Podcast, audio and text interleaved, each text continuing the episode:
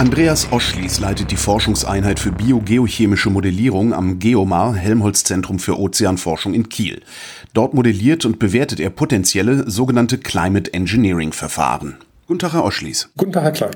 Sie forschen daran, wie Climate Engineering uns dabei helfen kann, CO2 aus der Atmosphäre zu holen. Welche verschiedenen Möglichkeiten haben wir da überhaupt? Also wir reden jetzt nicht über Chemtrails, was diese Verschwörungstheorie nee, genau. Also direkt CO2, also die Ursache beseitigen oder zumindest mildern. Da gibt es verschiedene Verfahren, wie wir das CO2 wieder, also was schon in der Atmosphäre drin ist durch unsere Emissionen, was, wie wir einen Teil davon wieder rausnehmen können.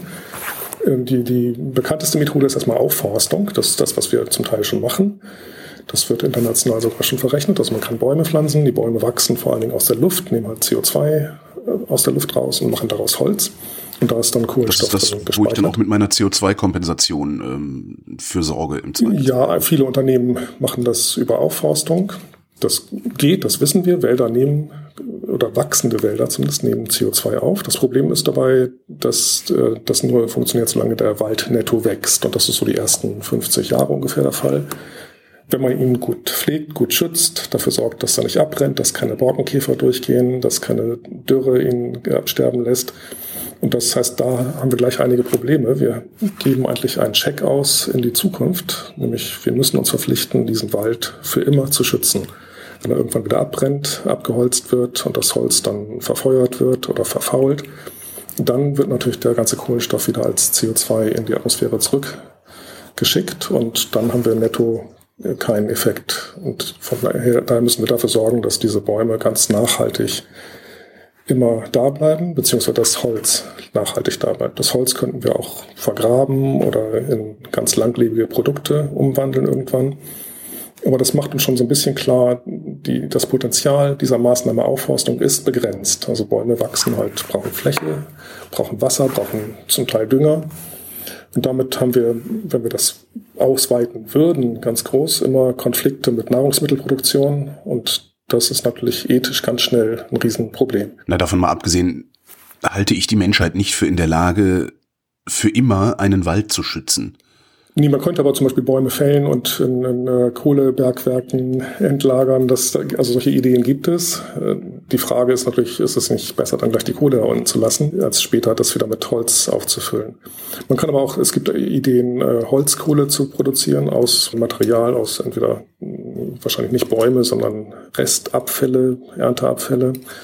Und diese Holzkohle nachher unterzuflügen. Also das wäre eine andere Methode. Biomasse, die ja durch Photosynthese erstmal CO2 aufgenommen hat, in Kohlenstoff umgewandelt hat, den Kohlenstoff aus dieser Biomasse nachhaltig, langlebig zu lagern. Und Holzkohle ist da sehr gut. Das wird halt äh, nicht äh, gefressen. Das wird von Organismen wahrscheinlich, wenn überhaupt, nur sehr langsam zersetzt. Also es gibt ganz alte Holzkohlefunde, die, die äh, von, von frühen menschlichen Siedlungen da weiß man, dass das mehrere tausend Jahre einfach rumliegen kann, ohne dass es wieder zu CO2 wird.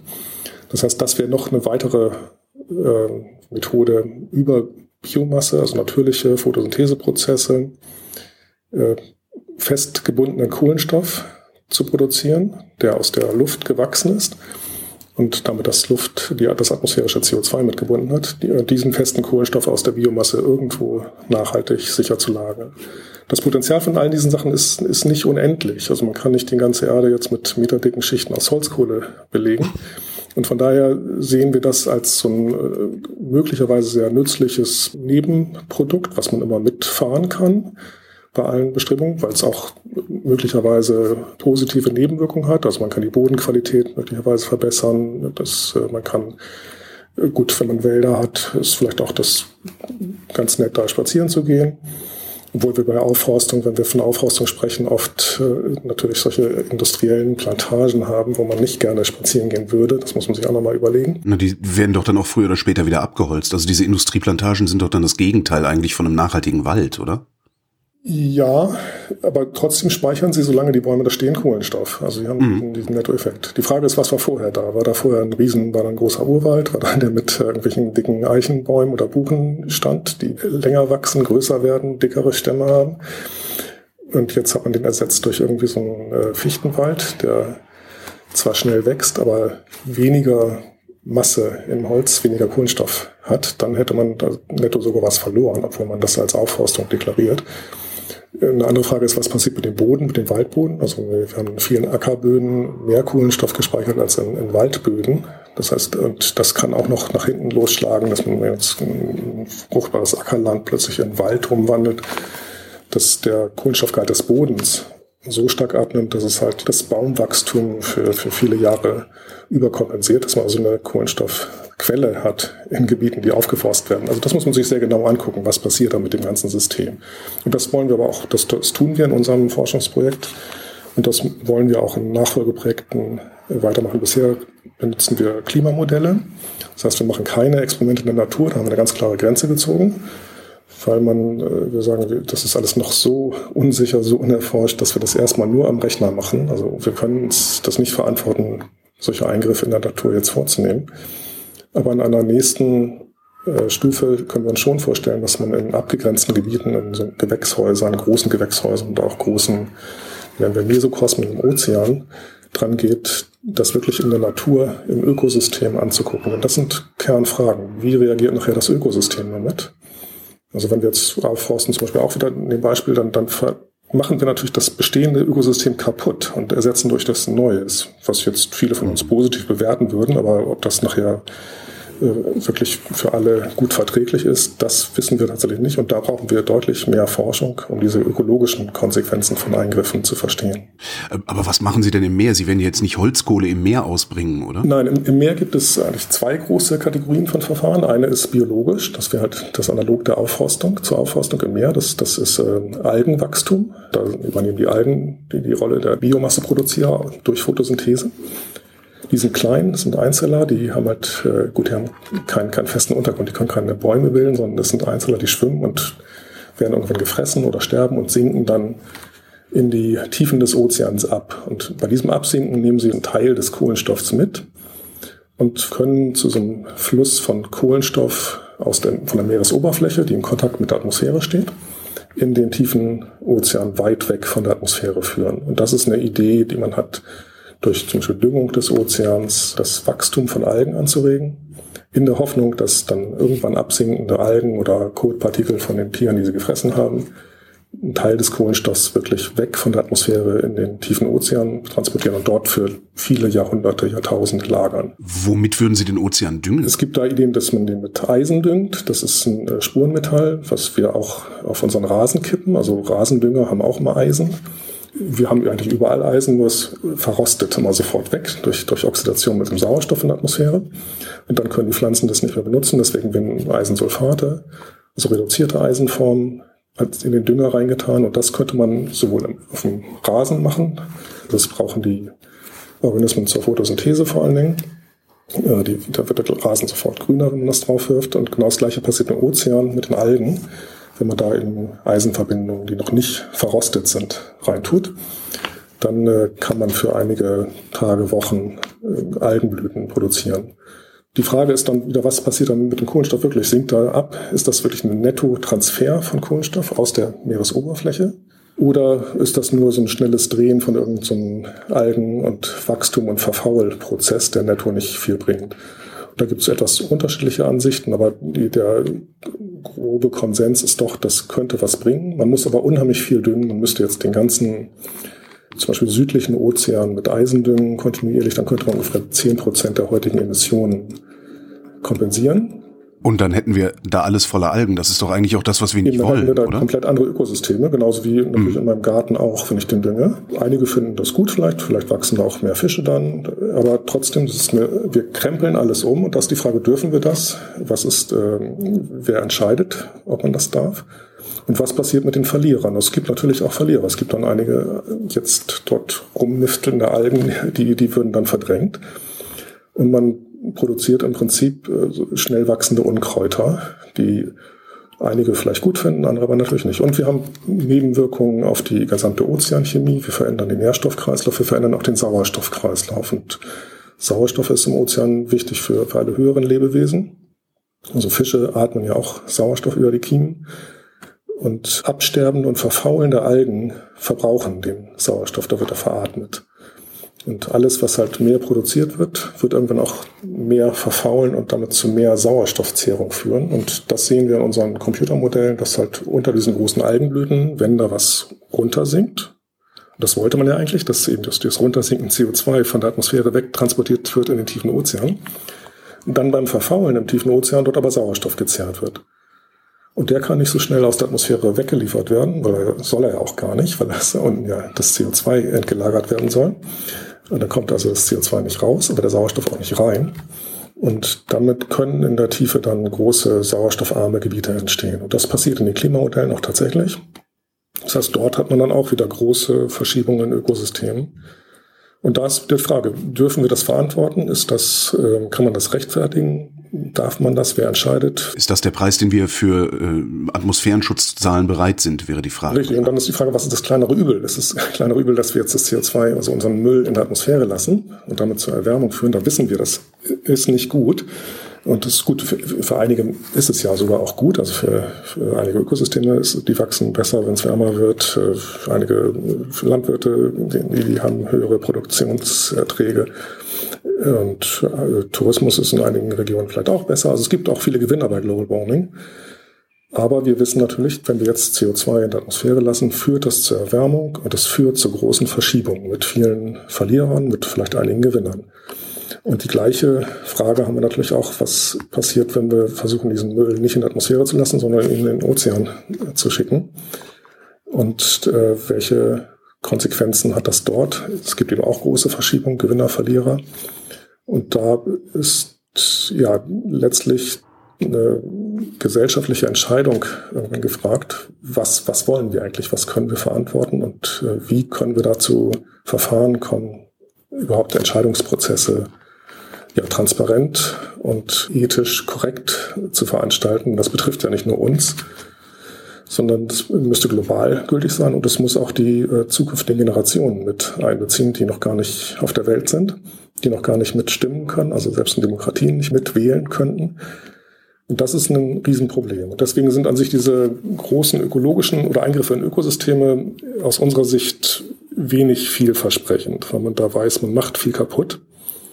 Und man hat einen relativ kleinen Hebel für das CO2, also für den im gesamten südlichen Ozeandüngen, der, der ist halt stark eisenlimitiert, das wissen wir, weil das weit weg von staubigen Wüsten ist. Also Staub ist mit ein Haupteintrag von Eisen in den Ozean. Das ist aus der Sahara zum Beispiel, aus allen Wüsten, aber im südlichen Ozean um die Antarktis rum gibt es nicht viel Wüsten und nicht viel Staub. Da ist die Luft so sauber und deswegen kommt da eben wenig Eisen rein und das wäre die Kernregion, wo man mit Eisendüngung unheimlich viel erreichen könnte. Sie sagten, es gäbe noch eine zweite Möglichkeit im Ozean für CO2, also im Ozean CO2 zu versenken sozusagen. Wenn der südliche Ozean jetzt voll Eisen ist, was machen wir mit dem Rest? Ja, die zweite Methode, die funktioniert tatsächlich prinzipiell überall. Das ist eine chemische Methode. Das heißt, da würden wir äh, die äh, Kohlensäure, die ja im Ozean ist, also CO2 löst sich im Wasser, bildet Kohlensäure, neutralisieren mit äh, Säure-Base-Reaktionen, einfach irgendwas Basisches reinwerfen. Und was das, das passiert in der Natur schon seit, äh, seit es die Erde gibt oder seit es äh, die, die Ozeane gibt zumindest, dass äh, Verwitterung von Gestein genau das macht. Also alles, was aus der, dem, Tief, äh, dem Erdboden kommt, ist alkalisches Material. Und wenn Gestein an die Oberfläche kommt, reagiert es mit CO2. Das ist eine natürliche Verwitterung. Das sehen wir an Felsbrüchen in den, in den Bergen, wenn wir wandern gehen. Frischer Fels hat eine andere Farbe als alter Fels. Und das die, ist das Ergebnis von einer Reaktion mit CO2, eine Verwitterung. Über Kohlensäure letztlich zusammen mit Niederschlägen wird dann CO2 gelöst im Wasser und reagiert mit diesem Fels und produziert letztlich ja zum Beispiel Kalkstein, also kalkige äh, Salze, die dort das ja, weißer oder gräulicher machen, das Material. Das sehen wir auch in der Dusche bei uns. Also da, da hat man auf dem warmen Wasserhahn immer den, den unheimlich viel Kalk. Also bei Wärme klappt das besser, auf dem kalten Wasserhahn ist nicht so viel. Und äh, das sind also ganz natürliche Reaktionen, die wir da immer mit der Atmosphäre haben, mit dem CO2 in der Atmosphäre. Und irgendwann landet das Ganze natürlich, landet alles Geröll aus den Bergen über die Flüsse im Ozean und der Ozean nimmt das dann, nimmt das auf und macht irgendwann wieder unten Sedimente auch, die irgendwann subduziert werden und weg sind. Aber das Ganze ist gebunden in Form von, von äh, Gestein. Das heißt, es kann nicht wieder zurück in die Atmosphäre kommen, äh, bis nicht bevor es durch den nächsten Vulkanschlot geht jedenfalls. Also es wäre eine sehr lange, sehr endgültige Endlagerung. Und die Idee dabei ist jetzt, dass man das ganz stark beschleunigt, indem man äh, Berge klein raspelt, also Gestein oder Steinbrüche nimmt und da äh, Gestein rausnimmt, das klein raspelt, damit die, die Oberfläche vergrößert, also ganz viel solche Felsabbrüche praktisch schafft, unheimlich viel neues Material in Kontakt mit der, über eine große Oberfläche, also möglichst kleinen Gesteinstaub produzieren und damit viel Oberfläche mit der Luft haben hat. Und entweder mit der Luft, am besten ist immer noch, wenn Wasser dabei ist, also als gelöste Kohlensäure wieder. Und da könnte man das auch direkt gleich ins, ins Meer werfen, diesen Gesteinsstaub oder ein Meer auflösen am besten. Und dort die Reaktion wieder mit dem Meerwasser gelösten CO2 und dem Gesteinsstaub stattfinden lassen. Das funktioniert in Computermodellen prima. Da könnten wir Basalt nehmen, also reine Basaltkristalle klein raspeln und auflösen lassen, reagieren lassen mit dem CO2 und sehen, dass wir da im Ozean die, die Chemie etwas ändern. Aber die, tatsächlich aus unserer Sicht, nach allem, was wir wissen, so, nur so wenig ändern, dass das Ökosysteme nicht treffen würde. Also dass man könnte es verträglich gestalten, wenn es so klappt, äh, wie wir das in unseren Modellen bisher haben. Und es gibt auch da viele Unsicherheiten, aber erstmal das, das Potenzial ist quasi unendlich groß. Wir haben genug Gestein, wir haben genug Basalt auf der Erde. Man könnte die ganze Kohleindustrie heute äh, umwandeln äh, in, in Richtung Basaltindustrie. Also man kann praktisch die gleichen Maschinen nehmen, die gleichen Arbeitsplätze erhalten und statt Kohle dann Basalt abbauen. Um jetzt die Emissionen von einer Tonne Kohle zu kompensieren, müsste man vier Tonnen Gestein ungefähr klein malen. Also es ist, ist ungefähr dieselbe Größenordnung von dem, was wir heute an Bergbau machen, müsste man weiter betreiben, um die Emissionen zu kompensieren. In welchem Umfang müsste man denn dann Gestein ins Meer ja, raspeln, um, um äh, irgendeinen Effekt aufs, aufs globale Klima zu erzielen? Ja, es sind schon gewaltige Mengen. Also wie gesagt, ungefähr vier Tonnen Gestein pro Tonne Kohle, die wir verbrennen. Ein Bild, was ich immer benutze, wenn wir heute alle unsere weltweiten Emissionen kompensieren wollten, also nicht, überhaupt nicht vermindern, nicht reduzieren, einfach so weitermachen wie bisher, dann müssten wir zweimal im Jahr eine Felsmasse von, von der Größe des Matterhorns klein raspeln. Das ist gewaltig, ist aber auch nicht unmöglich. Das ist ungefähr tatsächlich die Menge an Gestein und Sand und Mining Operations, die wir auf der Erde derzeit schon betreiben. Also wenn wir alles, was wir heute an Maschinen stehen haben, und dann Arbeitsplätzen das Matterhorn schieben. alle dahin schicken. Oder gut, es muss ja nicht das Matterhorn sein, es kann auch irgendwelche anderen nicht so schönen Berge vielleicht sein, die, die auch vielleicht dichter am Meer sind. Ähm, da gibt's genug von. Wenn man das also die gleichen Maschinen, die wir haben, dafür einsetzen würde, dann wären wir an sich schon fertig von der technischen Seite her. Wir müssen das noch transportieren, ans Meer kriegen und äh, kleinraspeln. Kleinraspeln ist wahrscheinlich ist, ist auch ein Problem, machen wir aber mit fast allen Sachen, die wir heute aus der Erde holen, auch. Also ich denke, industriell wäre das gar nicht so unmöglich. Und es gibt auch schon Bergbauunternehmen, die da nachdenken. Also in Australien zum Beispiel, da hatte ich mit Leuten gesprochen, die, die sehen das schon als Geschäftsmodell, dass sie irgendwann, wenn Kohle nicht mehr so in ist, dann Basalt abbauen und klein raspeln und halt ihr Unternehmen damit gut über die nächsten Jahrzehnte kriegen könnten. Wie ist denn der Eingriff von zweimal Matterhorn in die Ökosysteme? Wäre das immer noch, ich sag mal, Ökosystem schadensneutral? Äh, nee, neutral ist das auch nicht. Also das, das ganze Ökosystem des Matterhorns wäre weg.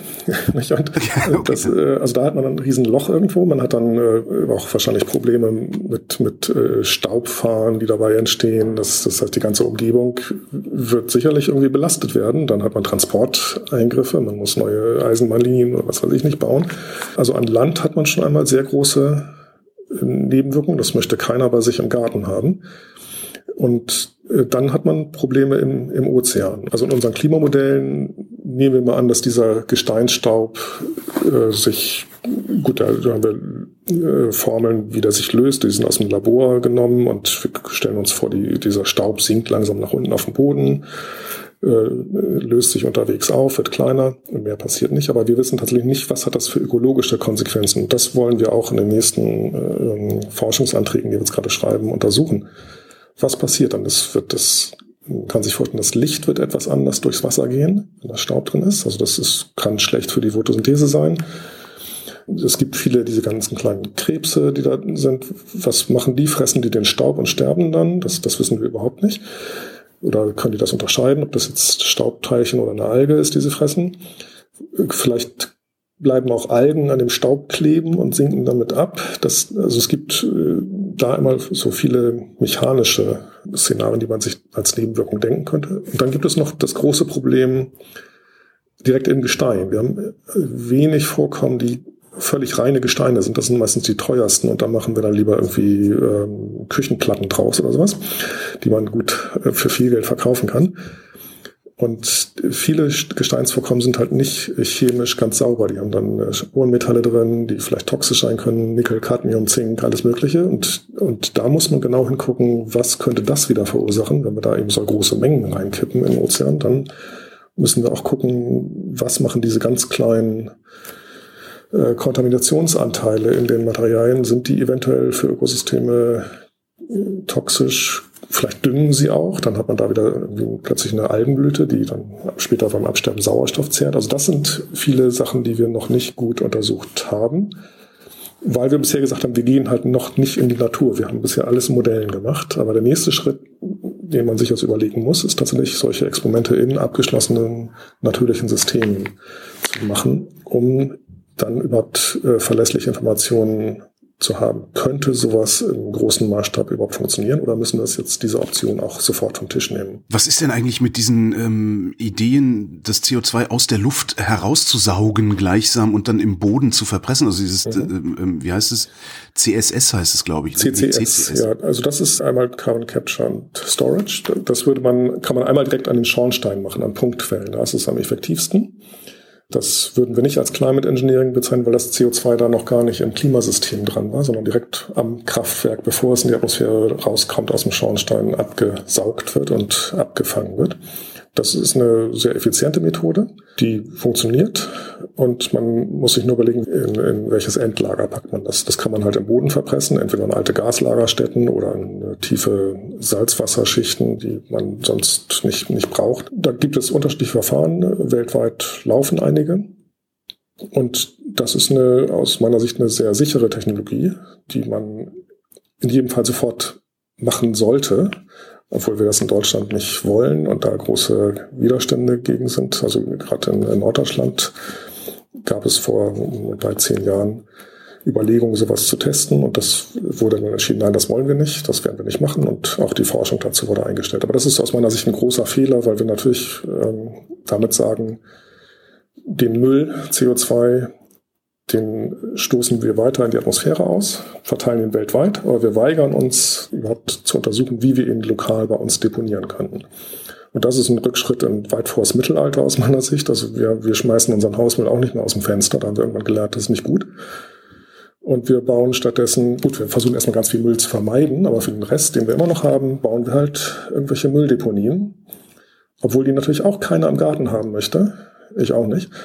Aber wir haben uns damit arrangiert. Wir machen dann große Entschädigungszahlungen oder machen daraus einen, letztlich einen äh, wirtschaftlich vorteilhaften Betrieb. Und darüber hat die Gesellschaft Wege gefunden, wie sie den Hausmüll entsorgt. Aber wir verstehen den Hausmüll auch als Müll. Das CO2 verstehen wir ja gar nicht als Müll im Moment. Nee, aber das ist es ja. Es ist ein Abfall. Und wir wissen, dieser Abfall schädigt das Klima.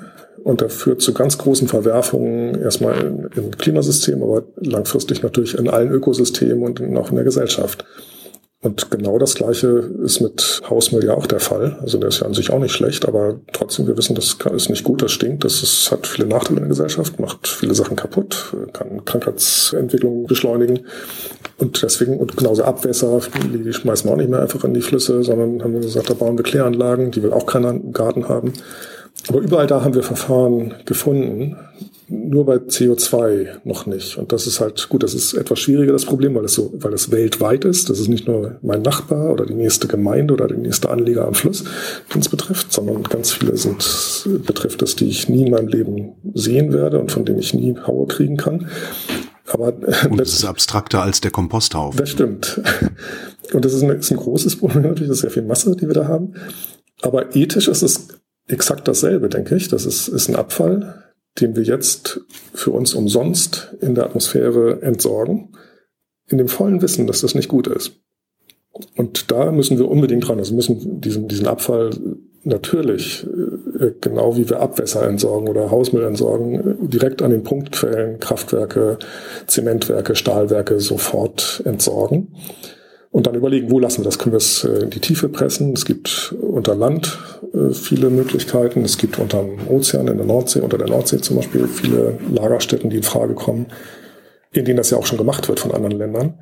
Aber erzeugen wir damit nicht auch wieder so ein Ewigkeitsproblem? Also müssen wir da nicht, ja. ich habe so das Bild im Kopf davon, dass wir dann riesige CO2-Blasen unter der Bundesrepublik ja. haben und niemand darf mehr bohren, sonst kommt das alles raus. Ja, äh, das, das sind riesige Mengen, das ist richtig. Äh, man kann aber zunächst erstmal die, die alten Erdgaslager nehmen. Da hatten wir, wir mhm. haben wir auch immer schon auf großen Gasblasen gesessen, nicht? darüber gewohnt. Also die waren für viele zehn Millionen Jahre dicht und hatten das Erdgas drin gehabt. Und in die gleichen Lagerstätten kann man, äh, könnte man CO2 reinfüllen. Das ist äh, kein Problem. Und da wissen wir, die sind sicher. Wenn, aber auch da ist klar, es, man muss natürlich gucken, dass da nicht in 100 Jahren jemand an dieser Stelle bohrt. Und das muss irgendwie gut dokumentiert sein, wo das ist. Es muss überwacht werden. Das sind Monitoring-Kosten, die entstehen. Die sind aber in der Regel immer sehr, sehr, sehr klein gegenüber dem Betrieb erstmal zur Einlagerung der, der Investition, die da, äh, also irgendwie ein Bohrturm, eine Pipeline, die da hingelegt werden muss. Das sind wahrscheinlich die Hauptkosten, die entstehen. Und die, die direkt das Abscheiden des CO2s am Kraftwerk, am Zementwerk, das sind, das sind die größten Kosten. Und die entstehen sofort. Können auch sofort eingerechnet werden in den Preis des Produktes, also Energie oder Zement. Und das kann also sofort mit der Gesellschaft verrechnet werden. Diese langfristigen Kosten, die sind aus meiner Sicht völlig überschaubar und das ist, glaube ich, nicht das wichtigste Problem. Dazu kommt, dass, dass man gefunden hat bei den Anlagen, die jetzt laufen, dass äh, das war allerdings CO2-Einlagerung in, in Gesteinsschichten, nicht direkt in, in Erdgaslagern so in den tiefen Salzwasserschichten oder auf Island in äh, Geothermieanlagen, dass das CO2 sehr, sehr schnell mit dem Gestein reagiert und auch wieder dort diese Verwitterung macht, die wir sonst in den Felsbrüchen sehen und dort fest wird. Das heißt, da ist dann dieses Sicherheitsproblem bisher überraschend äh, schnell vom Tisch gewesen. Also auf Island dauert es nur wenige Jahre, da ist das CO2 schon weg und Gestein geworden. Und das ist halt, das war, ist jetzt gerade die ganz große Überraschung in der Wissenschaft, dass man äh, vermutlich auch in dieser ja, Endlagerung im Erdinneren relativ schnelle Verwitterungsprozesse hat, die dieses ja, Unsicherheitsgefühl, da hat man jetzt eine große Gasblase, auf der man sitzt, ja nicht mehr so real erscheinen lässt. Ist das denn eigentlich auch die größte Angst der Menschen, die ablehnen, dass wir diese CO2-Verpressung durchführen? Ja, ich denke ja, dass man hat Angst, dass da irgendwo ein Leck entsteht, dass das CO2 wieder hochkommt äh, und man dann erstickt. Also CO2 ist etwas schwerer als Luft und bei Windstille könnte es tatsächlich sein, dass es äh, dann solche flachen Schichten am Erdboden gibt, in denen dann irgendwelche Leckagen rumwabern und indem man erstickt. Es gibt einige vulkanische Seen in, in, in, Afrika, da ist das tatsächlich der Fall, dass da ab und zu natürliches CO2 austritt und dann alle äh, Kühe umfallen, die da sind, oder Menschen auch, und ersticken. Das gibt also solche natürlichen Katastrophensysteme. Ist, ist bei den äh, Einlagerungstechniken, die, die man sich bisher überlegt, nicht vorstellbar, aber das heißt natürlich nicht, dass es komplett unmöglich ist. Also wir sind, können nie 100% sicher sein, dass da nicht doch irgendwas passiert. Wenn sich da gerade ein Erdbeben oder ein Vulkan da durchgeht, dann, dann hat man doch wieder ganz andere Szenarien, die man in keinem Modell richtig drin hatte. Das heißt, dieses Restrisiko wird, glaube ich, nie null sein. Das können wir nicht machen.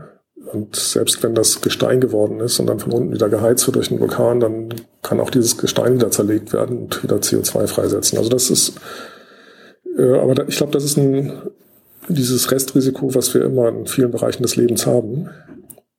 Und was wir abwägen müssen gegen den sicheren Schaden, den wir jetzt verursachen, wenn wir CO2 in der Atmosphäre entlagern. Wie zieht man es eigentlich da raus, wenn man es, es gibt so diese, diese Idee, also es aus, aus der Luft heraus zu, zu, zu filtrieren, mhm. wieder mit irgendwelchen Fabriken und dann äh, irgendwie weiter zu verarbeiten. Ja, Wie funktioniert das, das? Genau, das geht auch, da, dass man jetzt das CO2, was schon aus den Schornsteinen raus ist, also zum Beispiel aus Flugzeugen oder Autos, die so kleine verteilte Quellen, wo wir das eben nicht, nicht so gut direkt abscheiden könnten, dass man dann die, die Atmosphärenzusammensetzung nimmt, durch große chemische Absorber laufen lässt. Die funktionieren im Prinzip auch durch, durch Säure-Base-Reaktionen. Also man hat dann sehr, sehr basische Substanzen und da bleibt das saure CO2 dran hängen. Das sind äh, Filteranlagen, die haben wir auch, die gibt es in Raumfern, in U-Booten schon. Das ist also was eine ganz alte Technik eigentlich. Problem ist, die ist unheimlich energieaufwendig. Also da erstmal das CO2 muss, muss, muss ganz viel Luft äh, durchtransportiert werden durch solche Anlagen, weil CO2 halt immer noch ein Spurengas ist. Das ist ja wahnsinnig wenig. Nicht? Das sind, sind 0,4 Promille äh. Und das ist viel weniger als bei so einem Kraftwerksschornstein. Da haben wir also wie 25 Prozent CO2. Deswegen ist es viel, viel billiger, also am, am Kraftwerk anzusetzen, als äh, jetzt in die normale Atemluft zu gehen. Klingt also, es klingt jetzt dann eher so, als wäre das äh, aus der aus der normalen Atemluft rauszufiltern eher so eine so eine Utop eine technische Spinnerei. ja, es ist, ist also solche Anlagen existieren. Kann, man kann sich solche Containerlösungen kaufen. Also es gibt Firmen, die das produzieren und die kann man sich hinstellen an den Garten und dann äh, laufen die und produzieren. Dann läuft unten CO2 raus nachher. Das äh, Problem ist, es ist unheimlich energieaufwendig. Gut, dann kann man sagen, das macht man mit erneuerbarer Energie. Ähm, dann wäre es aber eigentlich besser, die gleiche erneuerbare Energie zu nutzen, um das nächste Kohlekraftwerk abzuschalten.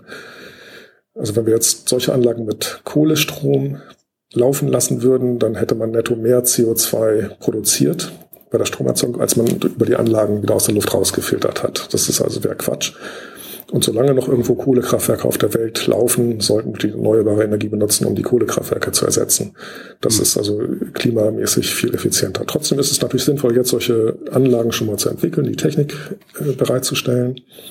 Und das, das passiert. Also da gibt's jetzt eben einige Unternehmen, die verdienen damit Geld.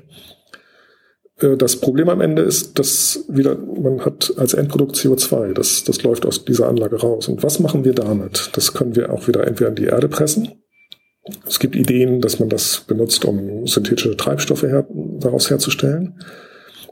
Auch das ist technisch schon alles möglich, kostet nur auch wahnsinnig viel Energie. Also man wird äh, sehr, sehr viel Energie brauchen, um einmal diese Absorber zu betreiben. Also da viel, viel Luft durchzuwirbeln, aber auch diese Säure-Base-Reaktion. Also wenn da das CO2 am Absorber hängen geblieben ist, muss man es dann wieder loslösen von dem Absorber, damit er das, das nächste CO2-Molekül auch wieder einfangen kann. Und dieses Loslösen, das wird durch Heizen in der Regel gemacht. Das braucht viel Energie. Und deswegen sind diese Absorber unheimlich teuer im Betrieb. Ist aber, wie gesagt, wenn wir genug Strom haben, nicht keine, ist es kein Problem, dann sollten wir das machen. Und immer wenn wir heute schon Strom über haben, also wenn es besonders windig und sonnig ist, haben wir in Deutschland schon gelegentlich Zeiten, in denen wir negative Strompreise haben, zumindest in den Strombörsen, also nicht, nicht im Haushalt, aber dann könnte man diesen, oder sollte man wahrscheinlich diesen Strom schon dafür einsetzen, um dann äh, solche CO2-Absorber zu betreiben. Aber der müsste doch wahrscheinlich alle, alle 150 Meter so ein Ding irgendwie stehen, um überhaupt eine hinreichende Wirkung aufs Klima zu haben, oder? Mm, ja, aber die kann man an sich sehr gut, kann man verstecken, die kann man auch in Gegenden stellen, wo keiner sich gestört fühlt. Also die müssen, die können ja weit weg äh, von der Gesellschaft sein, von, von Städten, von nach Naturschutzgebieten, weil die Atmosphäre intern so super gut durchmischt ist. Das heißt, das können wir überall auf der Welt machen. Und da, da sehe ich nicht so das Problem. Das Problem sehe ich tatsächlich in der Frage, was machen wir mit dem CO2, das diese Anlagen absorbiert haben? Können wir das irgendwo oder wollen wir das entlagern? Das wäre die wahrscheinlich einfachste, günstigste Methode. Oder wenn wir sagen, das wollen wir nicht, wir wollen eben nicht diese CO2-Müll halten haben, dann könnten wir daraus äh, neue Treibstoffe machen. Flugbenzin gibt es Anlagen schon, die das machen. Dann brauchen wir nochmal sehr viel Energie, um das wieder aufzubrechen, dieses CO2 und daraus äh, hochwertige Treibstoffe zu machen. Und wir zünden aber netto dann nachher die Treibstoffe irgendwie da an und, und erzeugen damit das CO2, geben das also zurück in die Atmosphäre. Dann haben, hat die Atmosphäre netto kein CO2 verloren. Wir haben halt einmal so einen kompletten Kreislauf gedreht. Erst CO2 absorbiert aus der Atmosphäre, dann daraus Treibstoffe gemacht und die Treibstoffe irgendwann wieder eben zum, äh, zur Energiegewinnung verbrannt. Ist eine sinnvolle Beimischung des ganzen Portfolios an Maßnahmen, die wir haben weil wir damit halt äh, auf äh, fossile Energieträger verzichten können. Selbst in den Gebieten, wo wir uns das heute ganz schwer vorstellen können, also vor allem Flugverkehr, aber auch Straßenverkehr ist mit alleine Elektromobilität immer noch schwierig, wenn man sich für viele, äh, gerade LKWs mit großen Reichweiten, das noch nicht gut vorstellen kann. Da wäre tatsächlich so ein synthetischer Treibstoff immer noch eine gute Alternative, der zumindest keine weiteren Emissionen erzeugt. Aber das ist ja nicht unser Ziel. Ne? Wir müssen es ja irgendwie oder wir würden es gerne irgendwie reduzieren wollen und dann auf niedrigem Niveau halten. Richtig. Und, aber auch da könnte das eben eine Beimischung, eine gute Beimischung sein, weil wir die tatsächlich keine neuen Gasfelder erschließen müssten und, oder Kohle, Erdöl äh, nicht weiter ausbuddeln müssten. Wir hatten es eben mit Dimensionen, also äh, zweimal das Matterhorn ins Meer raspeln. wie viel Holzkohle müssten wir denn eigentlich produzieren und wie viel Wald müssten wir aufforsten, wenn wir einen vernünftigen Beitrag zur, zur CO2-Reduktion erzeugen wollen würden? Ja, das sind schon alles sehr, sehr große äh, Flächen. Also wir könnten, ich, ich denke nicht, dass wir unsere heutigen Emissionen allein durch Aufforstung oder Holzkohle kompensieren können. Ich glaube, das wird, das würde auch, äh, habe ich noch nicht gehört, dass das jemand vorgeschlagen hat. Es kann immer nur eine Beimischung sein. Also jetzt, um unsere, die versprochenen Klimaziele, zwei Grad oder vielleicht sogar eineinhalb Grad zu erreichen. Da gibt es unterschiedliche Szenarien, wie wir das schaffen können. Also alle Szenarien haben drin eine massive erstmal Reduktion von Emissionen. Das ist in jedem Fall erforderlich. Aber es bleibt dann immer noch ein Rest, dass wir CO2 rausnehmen müssen. Und das sind wahrscheinlich so einige Milliarden Tonnen pro Jahr, die man global rausnehmen muss. Und in den ja, optimistischsten Szenarien, die wir jetzt haben, also ganz starke gesellschaftliche Änderungen, CO2-Vermeidung, Umstieg auf erneuerbare Energien, ganz schnell Kohleausstieg, dann äh, bleibt immer noch ein Rest, wenn man den allein durch Aufforstung äh, erreichen wollte, das ist jetzt gerade im letzten Bericht des Weltklimarats zum Beispiel ein Szenario. Also kein weiteres Climate Engineering, kein CO2 im Boden verpressen, aber ganz schneller Umstieg auf erneuerbare Energien und auch ein bisschen Ausbau von Atomenergie. Das muss man sich auch noch überlegen, will man das. Aber dann bleibt noch ein Rest von CO2. Das wäre ungefähr jedes Jahr die halbe Fläche von Deutschland aufforsten. Global, global. Gut, dann ist der Planet irgendwann grün und ja. Ja, bis, also es wäre dann zumindest so eine Fläche von Europa bis zum Ende des Jahrhunderts. Und das kann man sich vorstellen, das könnte rechnerisch noch gehen und auch noch so gehen, dass man vielleicht auch noch genug zu essen hat. Oder, oder ja, haben wir heute global auch noch nicht, aber dass man das äh, zumindest die Nahrungs, das Nahrungsangebot nicht weiter verknappt, dass man eben in solche ähm, Flächen geht, die heute nicht optimal genutzt werden dann ist das rechnerisch tatsächlich möglich. Aber man muss sich überlegen, dieser Wald muss natürlich stehen bleiben. Er muss auch unter Klimawandel stabil stehen bleiben. Also es wird sich ja weiter noch erwärmen. Wir sind, äh, haben äh, die nächsten Jahrzehnte noch einiges da auf dem Schirm. Und er muss auch mit Dürren klarkommen, mit ganz trockenen Sommern wie im letzten Jahr. Und äh, das äh, darf nicht abbrennen, darf keine Borkenkäfer durchgehen und so weiter. Das, das heißt, das sind ähm, auch alles möglicherweise ungedeckte Schecks, die wir da jetzt ausstellen, die zukünftige Generationen dann irgendwie einlösen müssen. Ist nicht unmöglich, aber es zeigt so ein bisschen, wie groß das Problem ist. Und das ist selbst in diesen optimistischen Szenarien schon äh, in dieser Größenordnung erforderlich. Also jedes Jahr die Hälfte der Fläche der Bundesrepublik, was ganz schön viel ist, denke ich. Äh, welche, denken Sie, also welche Climate Engineering Variante würde am besten funktionieren? Ich denke im Moment tatsächlich diese künstliche Verwitterung würde am besten funktionieren, weil wir da, also solange es rein chemisch bleibt, wissen wir, das ist eine Endlagerung. Das wird nachher in Gestein entlagert. Das kann nicht wieder rauskommen, das ist sicher. Die Ozeanchemie kann das wegpuffern. Hat der Ozean in der Vergangenheit auch schon oft getan. Also wir haben ja auch schon mal in der Erdgeschichte kennen wir viele Zeiten mit, mit sehr hohen CO2-Konzentrationen oder großen Vulkanausbrüchen, die auch viel CO2 reingebracht haben. Das heißt, das ist ein Verfahren, was eigentlich planetarisch schon erprobt ist. Da ist es, sind bisher diese ökologischen Konsequenzen unklar. Das heißt, die müssen wir jetzt ganz schnell erforschen, um zu wissen, kann man in der Richtung weiterdenken oder müssen wir das, aber aus meiner Sicht sieht das bisher am vielversprechendsten aus, weil das Potenzial halt so wahnsinnig groß ist.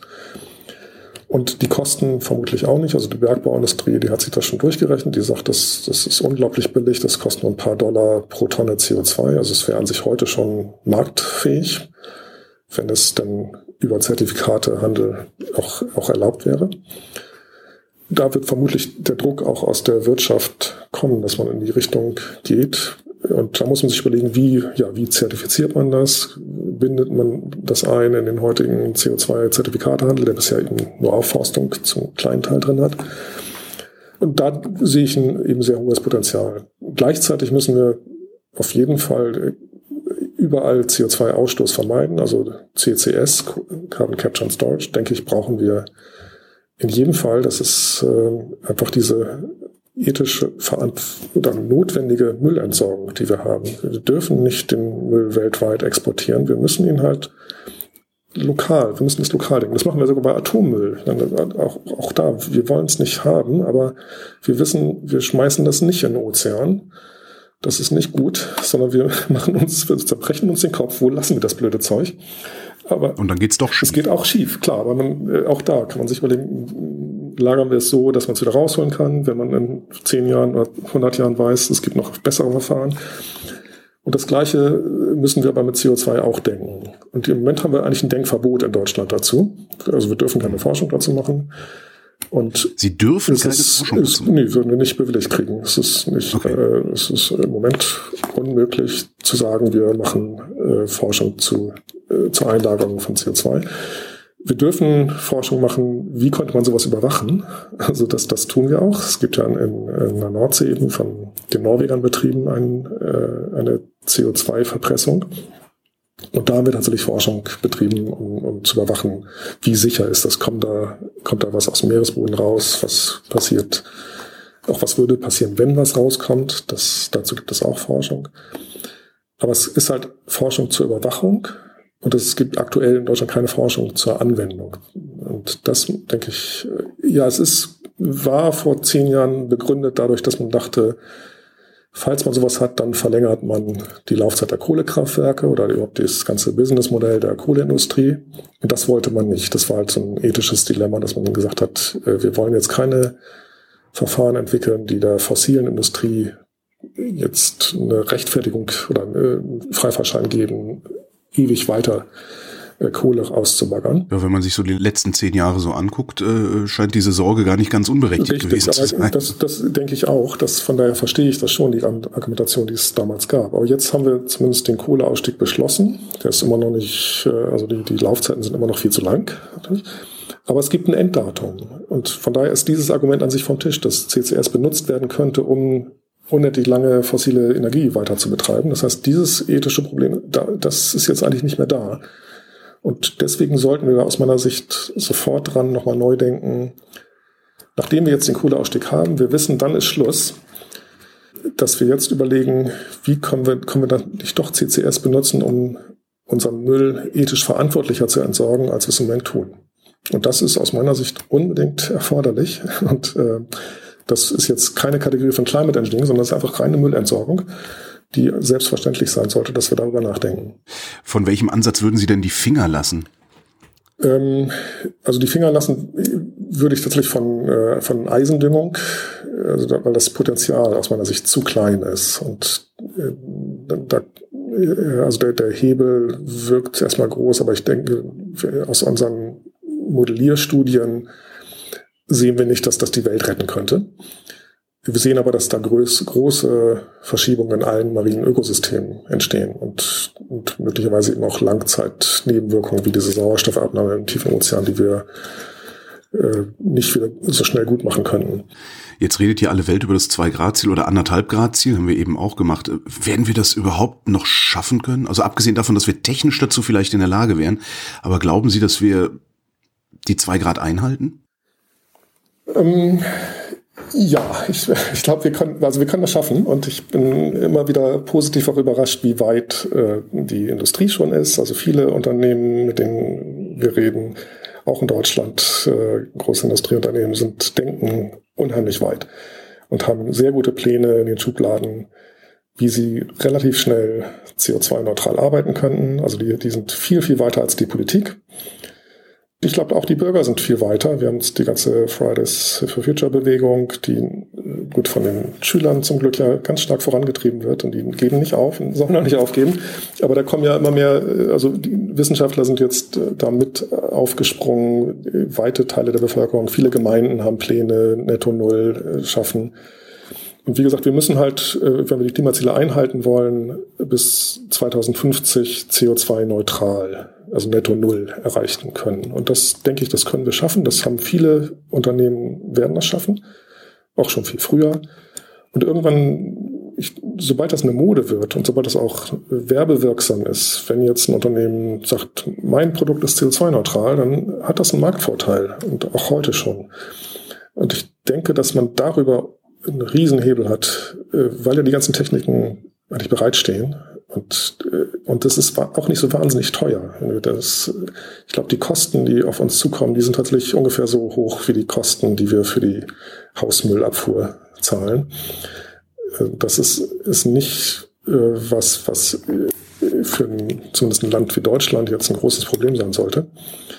Und ich sehe auch international große Anstrengungen. Also äh, da sind viele Länder viel weiter als wir. Großbritannien ist ein gutes Beispiel. Die haben also sehr konkrete Pläne, wie sie dies Netto Null bis 2050 erreichen.